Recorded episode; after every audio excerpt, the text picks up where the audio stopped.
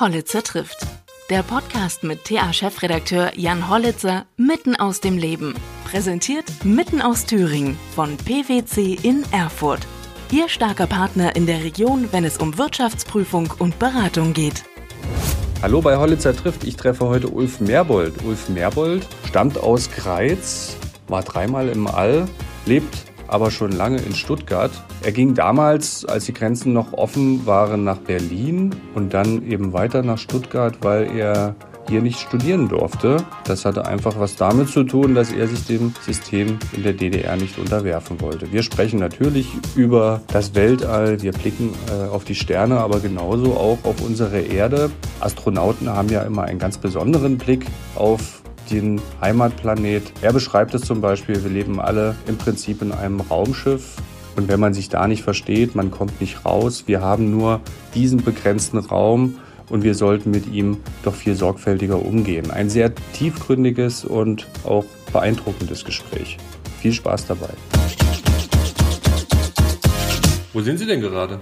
In Stuttgart. In Stuttgart, ja. Als ich mir so Ihre Biografie durchgelesen habe, da, ähm, da sind ja so viele Sachen drin. Äh, ich weiß nicht, kennen Sie Big Bang Theory? Diese Serie? Ja, klar. Nee, die Serie kenne ich nicht, aber ich meine, die äh, physikalische Theorie, die kenne ich. Ja, das ist, das ist klar. Ähm, das, äh, davon, davon gehe ich ganz stark aus. Diese Serie, da geht es um äh, junge Physiker, die in einer WG leben. Sie sind damals als die Grenzen äh, noch offen waren, ja nach Berlin und ähm, haben dann dort Physik studiert, ne? An was erinnern? Ich wollte ursprünglich nach dem Abitur mhm. in Jena studieren und, und äh, wurde eben abgewiesen vom damaligen Prorektor für Studienangelegenheiten. Und deswegen bin ich am Ende äh, dann äh, in den Westen gegangen, wie man heutzutage sagen würde. Also es war die schwierigste, aber auch die folgenreichste Entscheidung meines Lebens, mit 19 Jahren alles hinter mir zurückzulassen. Und mein damaliger Plan war, äh, in Berlin zu studieren, weil eben vor dem Bau der Mauer die U- und S-Bahnen ja durch die ganze Stadt fuhren und ich dachte, wenn ich in West-Berlin dann äh, bleibe, dann kann ich auch noch besucht werden von meinen Schulfreunden und Verwandten und so weiter. Aber das hat eben dann nicht gehalten, denn im äh, August 61 wurde dann die Mauer gebaut und insofern hat diese Planung sich zerschlagen und ich habe daraus die Konsequenz gezogen, eben nach Stuttgart weiterzuziehen. Und hier habe ich dann studiert. Mhm. Äh, an was erinnern Sie sich denn äh, aus dieser Zeit am, am liebsten zurück? Ja, das war mir alles andere als lustig. Also, man, das ist ja, jetzt überlegen Sie mal, Sie sind 19 Jahre alt und äh, haben Freunde und Freundinnen und äh, ich lebte in Greiz äh, in einem alten Haus, aber sehr schön gelegen mit Garten. Und dann äh, gibt man das alles auf. Also das ist alles andere als irgendwie eine Änderung, die ohne jede Probleme abläuft. Mhm. Ich muss da dann auch gucken, wie ich meinen Lebensunterhalt bestreite und äh, nach meinem und der bundesdeutschen Kultusminister hat das DDR-Abitur, das man ja nach zwölf Schuljahren abgelegt hat, nicht den Ausweis der Hochschulreife bedeutet, ich musste also ein 13. Schuljahr machen, das Abitur wiederholen. Mhm. Ähm, das sind äh, die Konsequenzen eines, äh, einer solchen äh, Entscheidung. Und ich bin natürlich immer noch sauer, dass in der damaligen DDR die wie soll ich sagen, die sogenannte gesellschaftliche Beurteilung, die man ja selber nie zu sehen bekam, äh, solche Nachwirkungen hatte, dass eben einer, der wie ich nicht der FDJ angehörte, nachher nicht studieren durfte. Mhm. Mhm. Ich habe extra ähm, ein bisschen provokativ gefragt, weil das natürlich ähm, für Sie eine große Entscheidung war damals und äh, Sie da ihre... die schwierigste und folgenreichste Entscheidung meines Lebens. Ja, äh, hat ja aber auch trotzdem was Positives gehabt am Ende. Denn äh, sie sind ja dann ins All geflogen später. Das wäre dann wahrscheinlich äh, auf der anderen Seite Gut, so eventuell nicht passiert, ne? Nein, sicher nicht. Also als mein, mein äh, Freund Sigmund Jähn, das ist ja genau das Gegenteil. Der ist also durch die Institutionen des Marxismus-Leninismus durchgegangen, hat die äh, Lehre, die er gemacht hat, äh, hat den Beruf ja gar nicht ausgeübt, hat sich dann gleich gemeldet für die äh, Luftwaffe der Nationalen Volksarmee oder für die Vorgängerorganisation und war in der Partei und hat auf die Weise Karriere gemacht. Mhm. Wenn Sie sagen Freund, warum Freund? Na gut, ich habe ihm ja nun äh, selber dann geholfen, nachdem eben äh, die DDR Geschichte wurde, saß er ja da ziemlich zwischen den Stühlen. Aber wir hatten uns schon vorher, vor dem Fall der Mauer, ähm, mehrfach gesehen. Es begann damit mit äh, dem 90. Geburtstag von Hermann Obert, der am 25. Juni äh, 84 in Salzburg gefeiert wurde. Da bekam er und ich zeitgleich die Hermann Ober-Medaille Hermann Obert Medaille um den Hals gehängt. Und na gut, wir haben uns also naja, immer wieder mal getroffen auf irgendwelchen internationalen Raumfahrtkongressen und Tagungen. Und ähm, das, was uns am Ende irgendwie in einem gewissen Maße auch verbunden hat, das war eben die Erfahrung, die wir zu diesem Zeitpunkt beide hatten, dass 90 Minuten ausreichen, den Erdball zu umrunden als Raumfahrer. Und äh, wir hatten eben nicht nur die Schönheit der Erde erlebt und gesehen, sondern uns war auch klar, dass äh, das Schlimmste, äh, was passieren könnte, darin bestünde, dass der Kalte Krieg, den es damals gab, zum heißen Krieg mutierte, denn dann hätte es auf diesem Planeten keine Gewinner mehr gegeben. Mhm. Und das gilt auch heute noch. Mhm. Das ist interessant, dass Sie das ähm, so ansprechen, weil ich habe mir das fast genauso aufgeschrieben, wie der, wie der Blick vom, aus dem All auf die Erde vielleicht Ihre Perspektive und die Einschätzung verschiedener Ereignisse hier äh, verändert hat.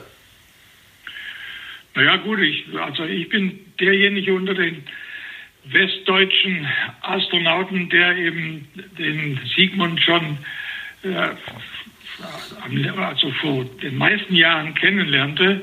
Und äh, ich dachte, naja gut, also die, äh, wir, wir, die wir diese äh, Erfahrung machen durften, wie klein diese Erde ist. Es ist im Grunde ein Raumschiff, mit dem wir alle im leeren, finsteren Weltall unterwegs sind, von dem auch keiner aussteigen kann. Wir haben eben auch eine Pflicht zu erfüllen, der Rest Menschheit äh, das auch irgendwie zu kommunizieren, dass es äh, besser ist, die Konflikte, die es sicherlich gibt, mit friedlichen Mitteln zu lösen, anstatt mit Gewaltmitteln. Wenn Sie sich in einem Raumschiff äh, streiten, dann äh, nimmt das Raumschiff Schaden und am Ende sind alle äh, möglicherweise davon betroffen.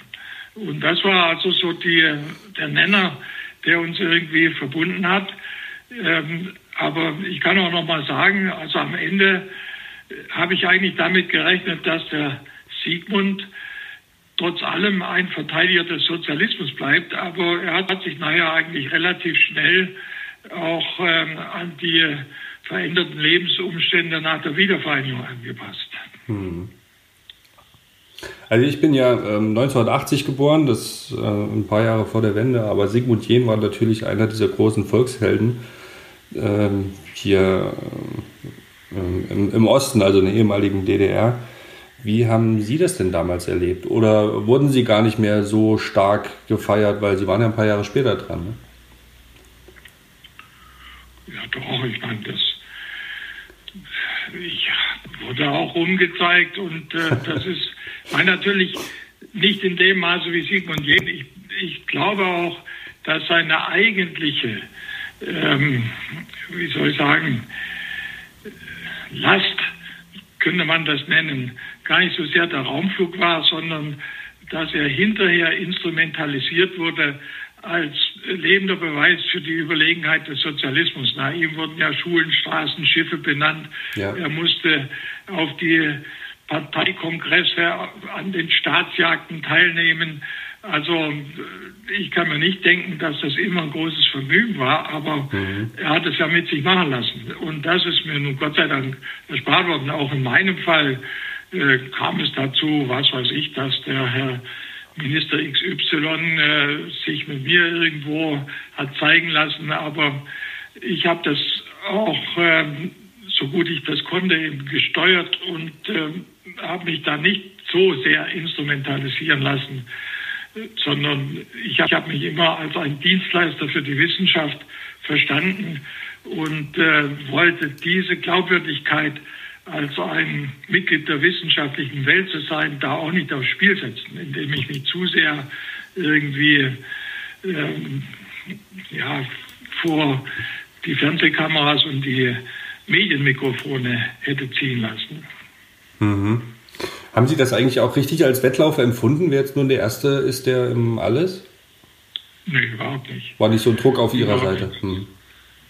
Nee, ich meine, ich bin ähm, ja, in dieses, also ich war zehn Jahre beim Max-Planck-Institut tätig und habe äh, zehn Jahre lang experimentelle Festkörperphysik betrieben, war darüber so Mitte 30 geworden und habe dann gedacht, jetzt ist für mich ein guter Moment zu überlegen, ob ich bis ans Ende meiner Berufszeit auf diesem Acker weiterarbeiten sollte oder ob ich nochmal was ganz Neues anfangen soll. Und dann wollte der reine Zufall, dass die Europäische Weltraumagentur Wissenschaftler suchte, die dann am ersten Space Lab Flug mitfliegen sollten, nicht um das Raumschiff zu pilotieren, sondern um die wissenschaftlichen Experimente zu machen. Mhm. Und äh, da habe ich mich dann drum beworben. Ich habe zu diesem Zeitpunkt vom sogenannten Interkosmos-Programm überhaupt keine Ahnung gehabt. Das war ja am Ende auch ein politisches Programm der Sowjetunion. Die haben ja der Reihe nach erst aus Tschechien den Remek, dann den Hermaszewski aus Polen, dann den Sigmund mitgenommen, dann ging es weiter, Rumänien, Bulgarien, diese Randstaaten, die wurden alle mit einem Flug sozusagen bedacht. Und ähm, in meinem Fall, also ich für mich sehe mich nicht als den zweiten Deutschen, sondern als den ersten Europäer. Ich bin der erste ESA-Astronaut, der da mitfliegen durfte und äh, dass der Sigmund Jähn vor mir dran war, das ist äh, schön für Sigmund, aber das ist für mich nicht relevant. Was haben Sie denn für, ähm, wenn Sie in Ihren ersten dreimal waren Sie im ne? Ja. Äh, ähm, die, die, ähm, ja, dieser Moment, in dem sie da, ich weiß halt nicht, wie man das beschreibt, aber in dem man ins All eintaucht und auf einmal, ähm, ja, vielleicht so dieses, dieses große Schwarze aufgeht und man sieht dann die Erde auch nur noch als kleinen Ball. Was, was geht da in einem vor? Ist das, ist auch ein bisschen Angst dabei? Nee, warum soll man davor Angst haben?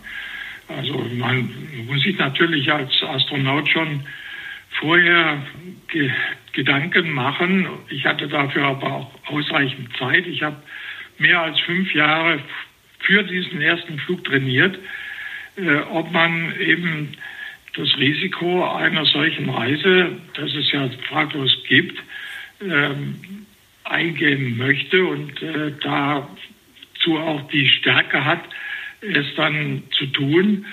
Äh, aber für mich war das eigentlich kein Problem. Ich habe, äh, und das denke ich nach wie vor, äh, für mich entschieden, dass man klug ist, wenn man in seinem Leben das Verhältnis zum Zugewinn, was immer das ist, in meinem Fall meinetwegen wissenschaftliche Erkenntnis, zum Risiko, dass man dafür eingehen muss, das muss man optimieren.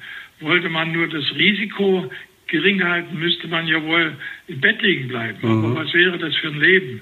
Also insofern äh, habe ich damit eigentlich kein Problem. Und dieser Moment, äh, auf den Sie hier hinzielen, wenn man zum ersten Mal Zeit findet, aus dem Fenster zu schauen, das kann ich Ihnen mit Sprache, glaube ich, nicht angemessen beschreiben. Da müsste man vielleicht mal einen Dichter in den äh, Weltraum mitnehmen, der mhm. das seinen Mitmenschen dann angemessen kommunizieren kann. Auf jeden Fall, das ist der nachhaltigste, die nachhaltigste Wirkung von allem überhaupt, wenn man dann rausschaut und diese, äh, den gekrümmten Horizont sieht, gesäumt von einer hinreißend schönen, dünnen Schicht der Lufthülle.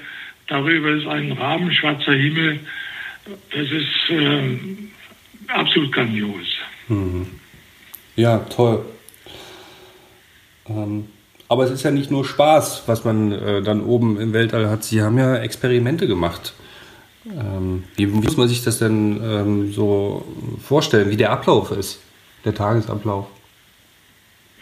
Ja, der ist also bei diesen SpaceX-Flügen, von denen ich ja zweimal dabei war, bei denen ich zweimal dabei war, da wird in zahllosen Simulationen vor dem Flug der Ablauf dieser Mission äh, optimiert und dann wird diese sogenannte Timeline, also der Ablaufplan, tatsächlich fast sekundengenau eingehalten. Mhm. Sie müssen eben äh, ein Experiment so wie es geplant ist, auch beenden zu einem bestimmten Zeitpunkt, damit das nächste beginnen kann. Ich nehme an, Sie sind jetzt in Erfurt, ist das so? Ja.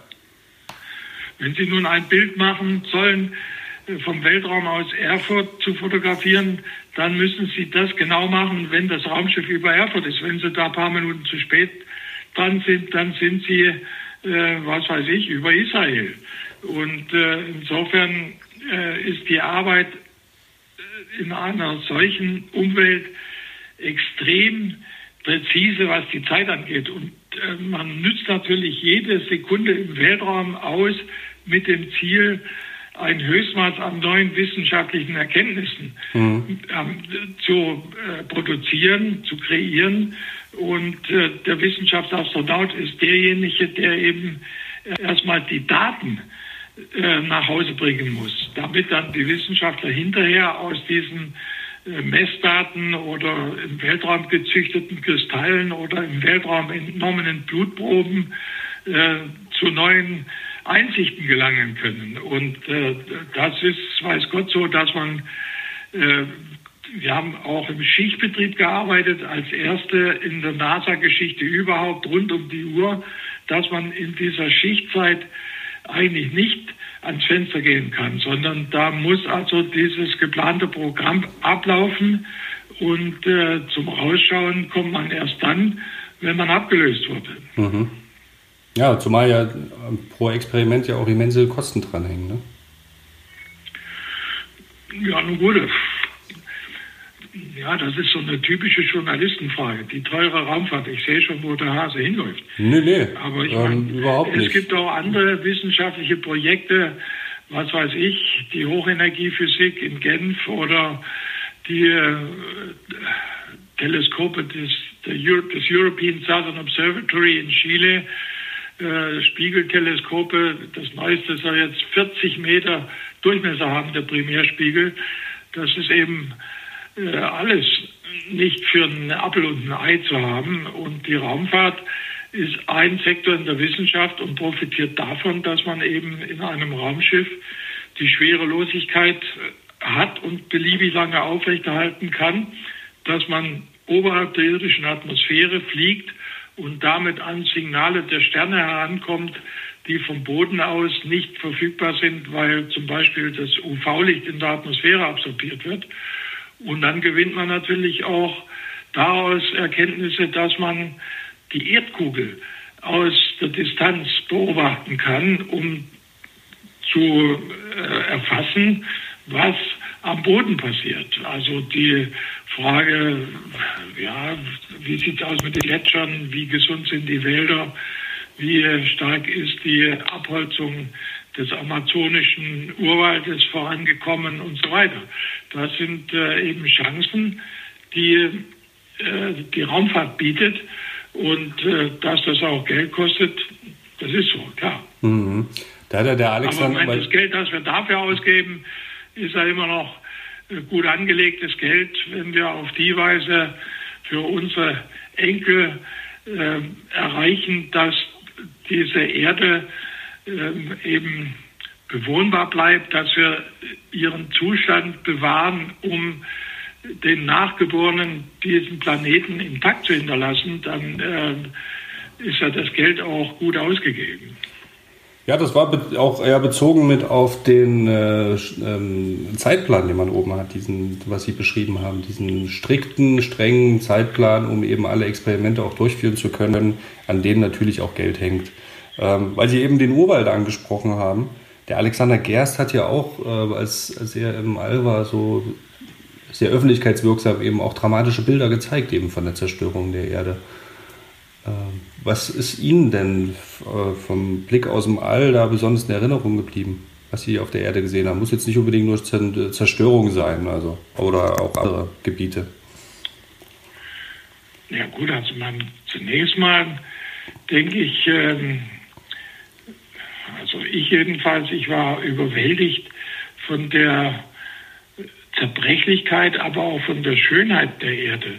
Wenn Sie da in 300 Kilometer um Ihre Bahnen ziehen und Sie kommen über die Alpen, dann können Sie äh, eben die äh, Strukturen dieses Gebirges wie äh, aus einem aufgeschlagenen Buch anschauen und Sie können nicht nur die Haupttäler identifizieren, wie das Inntal oder das Wallis oder äh, den Rhein, der durch die Alpen fließt, sondern man sieht die Nebentäler und äh, hätte natürlich äh, am liebsten die Chance, das Raumschiff mal anzuhalten, um in aller Ruhe dann äh, diese Regionen, insbesondere diejenigen, die man eben kennt, genauer anzuschauen. Aber das geht nicht. Es geht unerbittlich weiter und irgendwann, bald, spätestens nach 50 Minuten, geht die Sonne wieder unter und das passiert dann 16 Mal schneller, als man es auf der Erde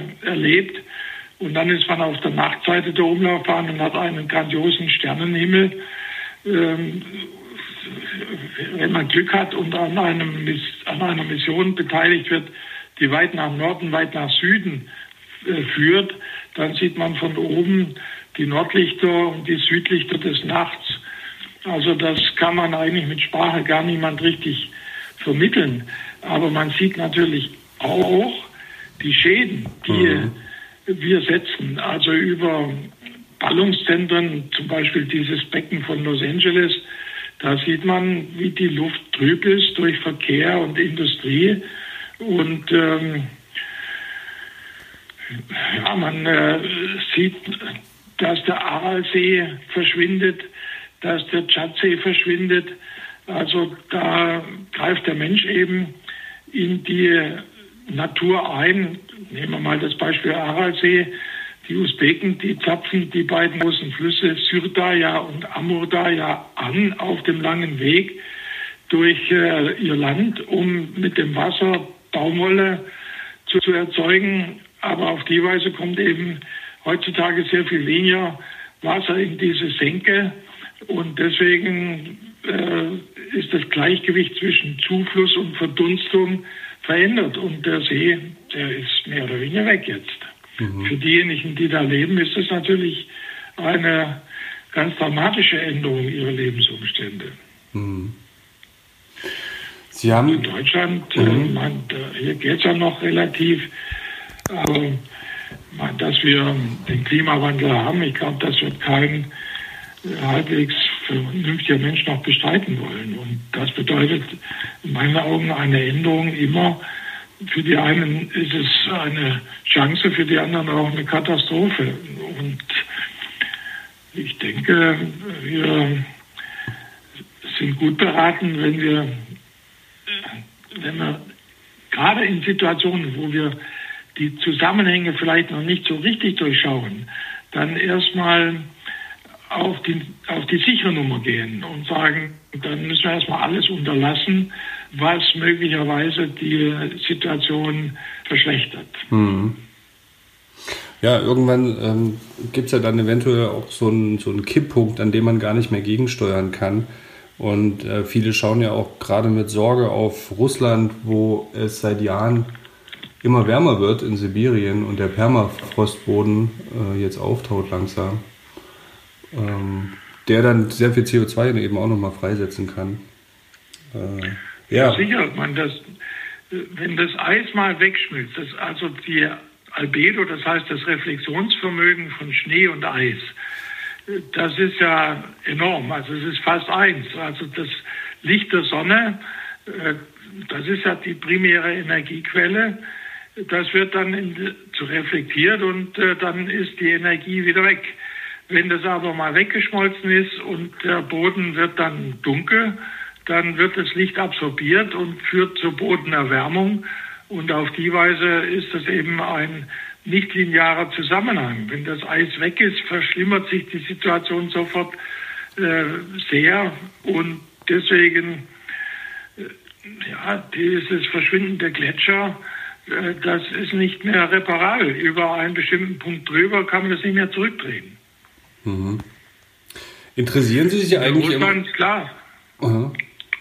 Wenn das Methan aus dem Boden rauskommt, das ist ja ein schlimmerer Klimakiller als das CO2, das kommt dann auch noch dazu. Mhm. Dann ist zu befürchten, dass eben äh, die Atmosphäre sich so verändert, dass sie zwar das Licht der Sonne, das ja eine Wellenlänge von, sagen wir mal, das grüne Licht, einen halben Tausendstel Millimeter hat, das geht durch, aber die Wärmestrahlung, die die Erdkugel ja dann ins Weltraum wieder abgibt, die wird in der Atmosphäre äh, dann nicht mehr durchgelassen und deswegen ist eben das Problem schon, dass wir äh, die Atmosphäre in diesen 150 Jahren, die die Industrialisierung jetzt äh, passiert ist, verändert haben. Wir haben also vor 150 Jahren 280 ppm CO2 gehabt, jetzt haben wir äh, über 400.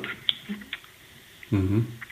Und, äh, und das äh, bewirkt eben, dass die Abstrahlung ähm, in das All äh, jetzt ähm, gemindert ist und damit äh, haben wir diesen Treibhauseffekt. In meinen Augen ist er da. Das äh, kann man nur hoffen, dass wir alle ähm, den Regierungen es zugestehen, dass wir eben am Ende uns auch selber einschränken. Mhm. Verfolgen Sie aktuelle wissenschaftliche äh, Entwicklungen immer noch? Wie zum Beispiel jetzt, dass ein paar ähm, Forscher eben glauben, dass es 30, über 30 äh, Zivilisationen geben kann, also ähm, bewohnbare Planeten auch in, in unserer Galaxie. Ja, das kann gut sein. Also, aber ich meine, das ist natürlich sehr spekulativ. Trotzdem, äh, man, wir haben jetzt einige tausend sogenannte Exoplaneten gefunden. Das sind also Planeten, die äh, Sterne umrunden, so wie das Sonnensystem eben auch je nach Zählweise acht oder neun Planeten hat, mhm. wovon die Erde einer der Planeten ist. Mhm. Also muss man wohl davon ausgehen, dass es mehr oder weniger normal ist, dass jeder Stern auch Planeten hat. Und warum sollten dann äh, sollten wir dann auf der Erde äh, die einzigen sein? Aber man muss natürlich ein bisschen drüber reden, wenn man die Frage fragt, äh, gibt es woanders Leben, wie dieser Begriff Leben definiert ist. Das können ja auch Bakterien sein. Mhm. Auf jeden Fall ähm, diese Exoplaneten, die umkreisen ja solche Sterne, die sehr nahe sind von, von uns aus, von der Sonne, sonst könnten wir es ja gar nicht sehen. Mhm. Und ähm, genau, also den Planeten selber gesehen hat noch keiner. Dafür wird aber jetzt in Chile dieses schon vorhin genannte 40 Meter Spiegelteleskop gebaut, um sie direkt abzubilden. Die Nachweise dieser Exoplaneten sind indirekt. Ähm, ich will das hier nicht erklären, das kostet zu viel Zeit. Aber für mich ist damit im Grunde eines ausgesagt.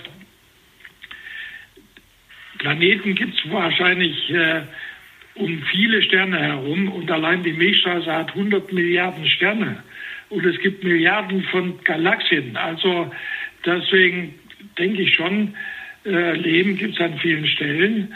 Allerdings muss man auch bedenken, äh, wenn Sie jetzt hochentwickelte Zivilisationen äh, daran denken, da muss man mal klarstellen, dass auf der Erde, die Erde ist meinetwegen vier Milliarden Jahre alt, nach drei Milliarden Jahren gab es Bakterien, das kann man ja nachweisen, äh, Humiden, also menschenähnliche Lebewesen, die gibt es vielleicht seit acht Millionen Jahren. Das heißt, das ist also von dieser Milliarden Jahre langen Zeitachse nur das letzte Stückchen. Und mhm. ausdifferenzierte Gesellschaften, wo es Gesetze gibt, wo die Menschen irgendwie gemeinsam irgendwas machen, etwas erbauen, Pyramiden oder Kanäle oder was auch immer, das gibt es seit 5000 Jahren. Insofern äh, das, was wir jetzt äh, hier vorfinden, als auch eine differenzierte, intelligente Gesellschaft, das ist auf der Zeitachse der Erdentwicklung wie ein Blitzlicht ganz am Ende. Und äh, ich denke mal, wir sollten dann davon ausgehen, dass es an anderer Stelle ähnlich ist. Das bedeutet für mich, ich gehe mal davon aus, dass es an, an vielen anderen Punkten in diesem großen Kosmos Leben gibt, aber ob es eben diese ausdifferenzierten Gesellschaften gibt, äh, das ist auch denkbar, aber äh, wahrscheinlich nicht so häufig wie Leben über, überhaupt, also mhm. in einem generalisierten Begriff. Wenn Sie diese Zeitachse jetzt so aufmachen, dann ähm, könnte man ja auch sagen, oder, oder ja, vielleicht ist es auch ein bisschen dystopisch gedacht, dass es einen Planeten gibt, auf dem eine Gesellschaft äh, ja schon zum Untergang der, des, äh, des Lebens geführt hat und ähm, weil sie eben den Klimawandel oder andere Sachen, Zerstörung nicht mehr aufhalten konnten. Wenn es jetzt schon so viel Zeit vergangen ja, ist. Ja, gut. Mhm. Da, ich glaube schon auch, wir müssen äh, uns mal Gedanken machen, ob, also jetzt rede ich nochmal von der Gesellschaft auf diesem Planeten Erde, äh, ob es ethisch vertretbar ist, jetzt komfortabel zu leben, aber die Altlasten den Ungeborenen zu hinterlassen. Eigentlich kann es ja nicht sein, dass ich mir es jetzt hier komfortabel einrichte und die Atmosphäre mit CO2 belaste oder was weiß ich, radioaktive Abfälle hinterlasse oder auch jede Menge Schulden, die dann äh, meine Urenkel irgendwann mal bezahlen müssen. Und äh, die müssen dann damit leben mit den Schäden, die wir in dieser Zeit jetzt verursacht haben. Mhm. Ja gut, wir führen natürlich durch, auch durch Fridays for Future gerade eine sehr intensive Debatte darüber, auch wenn das jetzt in Zeiten Corona vielleicht ein bisschen abgeschwächt ist. Aber ähm, da ist ja auch was in Gang gekommen. Ja gut, aber ich meine, diese, äh, wie soll ich sagen, diese Fakten, die gibt es ja schon länger. Also wenn ich überlege, mhm. meine Großeltern in Greiz, die haben im Winter ein kleines Zimmerchen geheizt. Und die gute Stube, wie das damals nannte, sich nannte, die wurde sonntags warm gemacht. Und heutzutage, da heizen wir das ganze Haus vom Keller bis äh, unter die Decke. Äh, die Energie muss ja irgendwo herkommen. Oder Klimaanlagen aber auch, ne? Sagen. Nicht nur heizen, sondern auch haben kühlen. wahrscheinlich auch ein Auto. Haben Sie eins? Ein Auto, ja. Also, äh, aber Sie können ja mal überlegen, es könnten 500 Passagiere in einem Zug fahren statt mit 500 Autos. Und das äh, wäre für die Umwelt natürlich sehr viel schonender als die 500 Autos. Und wir können das viele Geld, das wir in der Nachkriegszeit in die Infrastruktur des Automobils investiert haben, in Autobahnen, Parkhäuser und so weiter, jetzt mal die nächsten 50 Jahre in die Bahn investieren. Oh, da machen Sie aber, Sie leben in Stuttgart, da machen Sie sich dort nicht viele Freunde, jetzt so sagen, oder? Ja, das ist wahr, aber es muss ja trotzdem mal drüber Ja, natürlich, ist wahr. Ja. Und äh, ich meine, die es ist ganz klar, die Gesellschaft, wir haben die Politiker, die wir verdienen, die haben wir ja gewählt. Und die Politiker, die wir haben, die denken natürlich auch darüber nach, wenn ich vom Automobil weggehe, dass wir dann den Sektor in der Wirtschaft schädigen, der den eigentlichen Wohlstand erzeugt. Also die Wertschöpfung in Deutschland, äh, in der Wirtschaft, das ist im Wesentlichen das Automobil. Jeder sechste Arbeitsplatz hängt mittelbar oder unmittelbar mit der Autoherstellung zusammen. Und das muss einem auch klar sein. Ein Politiker, der also hergeht und diesen Laden zumacht, der verursacht natürlich wirtschaftliche Probleme. Ist ja logisch. Mhm. Herr Merboll, wenn ich Sie jetzt schon einmal so direkt ähm, ja, zur Verfügung habe, ich ähm, stoße manchmal an meine Grenzen, was Kinderfragen, die Beantwortung von Kinderfragen angeht. Sie haben sicherlich auch schon viel Kontakt mal mit, äh, mit Schulklassen gehabt oder, oder äh, irgendwo zu Besuch gewesen. Meine Tochter, mit der ähm, äh, habe ich neulich in den Himmel geguckt und wir sahen diese vielen ähm, neuen Satelliten von Elon Musk, ähm, die wie an einer Perlenkette ja gerade durchs, durchs All sausen. Und dann ähm, philosophiert man natürlich so ein bisschen über die Sterne und dann fragt sie, worin bewegen wir uns denn eigentlich? Und ähm, wenn sich das, Weltra der, der, das Weltall immer noch ausdehnt, immer weiter, worin dehnt sich das denn eigentlich aus? Ähm, das sind so Fragen, die stellt man sich natürlich auch. Als Erwachsene hört man dann, glaube ich, aber auf, ähm, dann ähm, nach der Antwort zu suchen und man kann diese Frage gar nicht beantworten. Ich habe auch ähm, natürlich was von Stephen Hawking äh, mal gelesen, ähm, wo es physikalisch und erklärt wird, aber irgendwie stößt man da ja rein geistig, mental an Grenzen, weil man diese Dimensionen gar nicht fassen kann. Was sagen Sie da Kindern bei so einer Frage? Ja, gut, also man, das von Staubwolken und Restgaspartikeln abgesehen, ist es all ein Vakuum, leer. Und äh, also das ist zwar schwierig, aber wo kein Stoff ist, kann ich auch zum Beispiel nicht von der Temperatur reden. Äh, eine Temperatur hat nur ein Stück Materie, ein Gas, eine Flüssigkeit oder ein Stück Metall.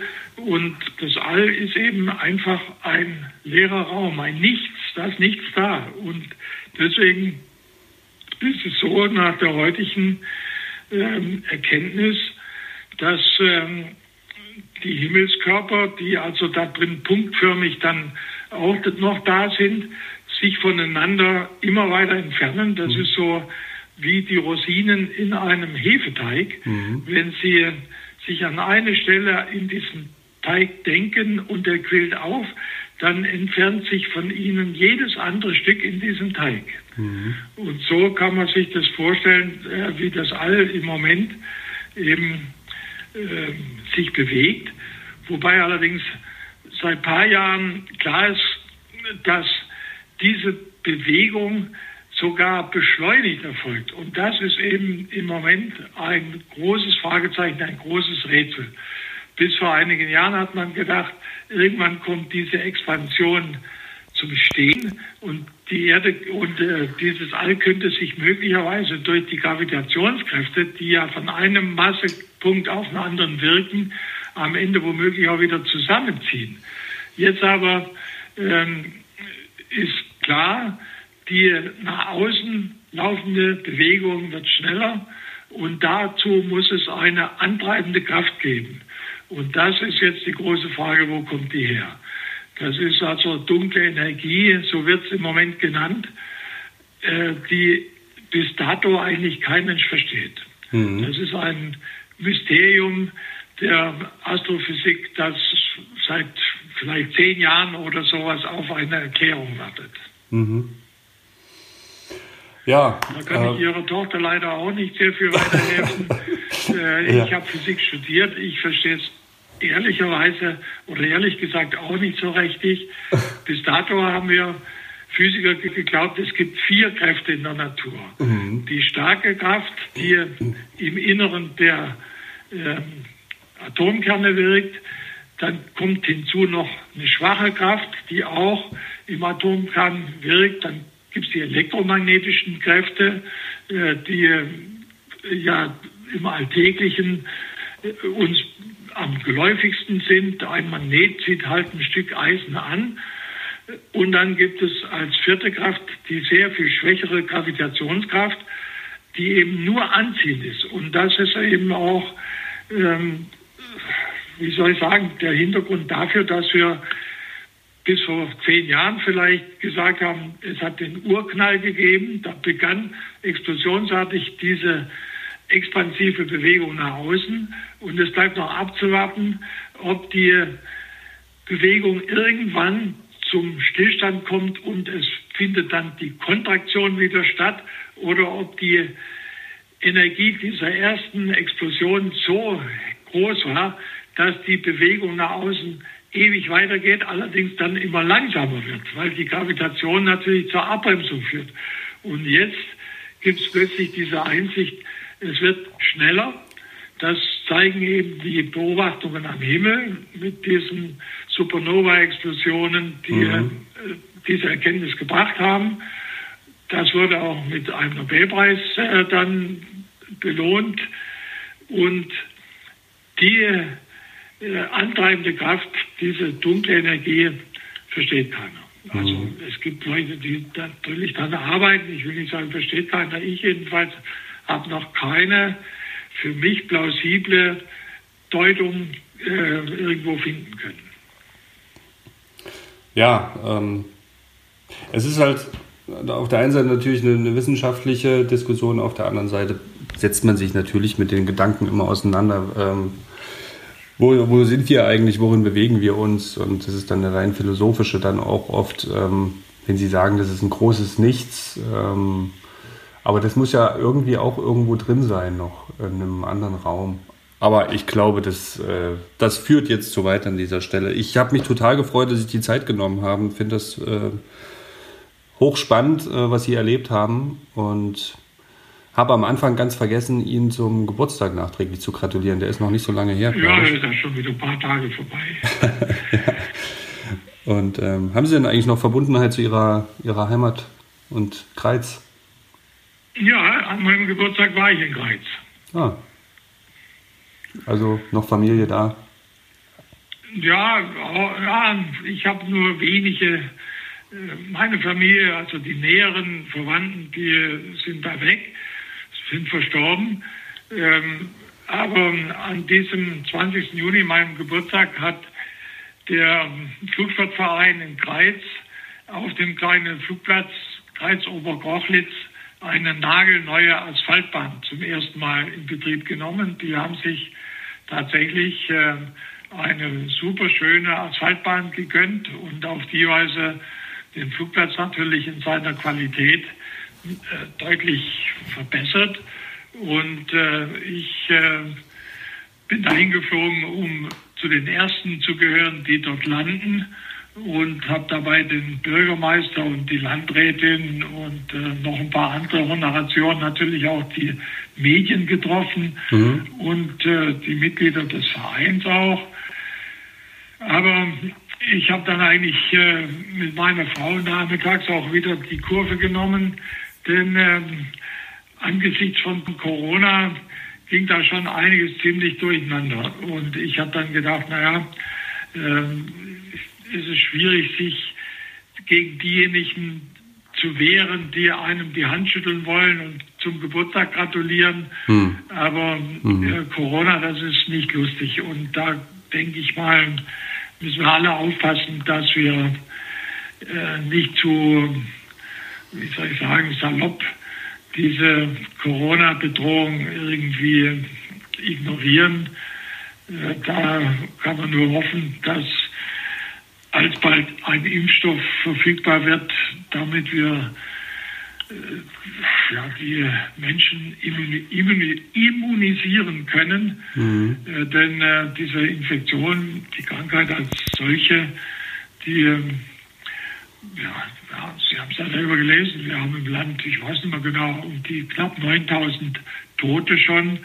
Und äh, viele, die die Krankheit überleben, die haben dann auch für ihr Restleben eben nicht mehr ausheilende Schäden der Lunge oder was auch immer. Ja, ja. Es gibt natürlich auch welche, die es schadlos überstehen, aber ich denke, das, was die Politik hier im Grunde gemacht hat, äh, das ähm, war das Richtige, nochmal auf dieser Grundlage, wenn man die Risiken nicht wirklich genau kennt, dann ist es immer klug, erstmal vorsichtig zu sein. Und das ist ja gemacht worden. Insofern muss ich denjenigen also wirklich Respekt zollen, die ja, die Verfassungsrechte, was ja problematisch genug ist, erstmal außer Kraft gesetzt haben. Also das äh, hat aber doch geholfen, in Deutschland das Thema etwas besser zu behandeln als in vielen anderen Ländern. Mhm. Trotzdem kann ich nur jedem raten, es nicht auf die leichte Schulter zu nehmen. Vielen Dank, Herr Merbold. Ähm, bleiben Sie gesund und ähm, ja, vielleicht ergibt sich irgendwann ja wieder die Gelegenheit. Ich bedanke mich vielmals. Na gut, okay, dann ich danke Ihnen. Eine schöne Zeit und bis bald. Ebenso. Danke ja. sehr. Ja, tschüss. Tschüss.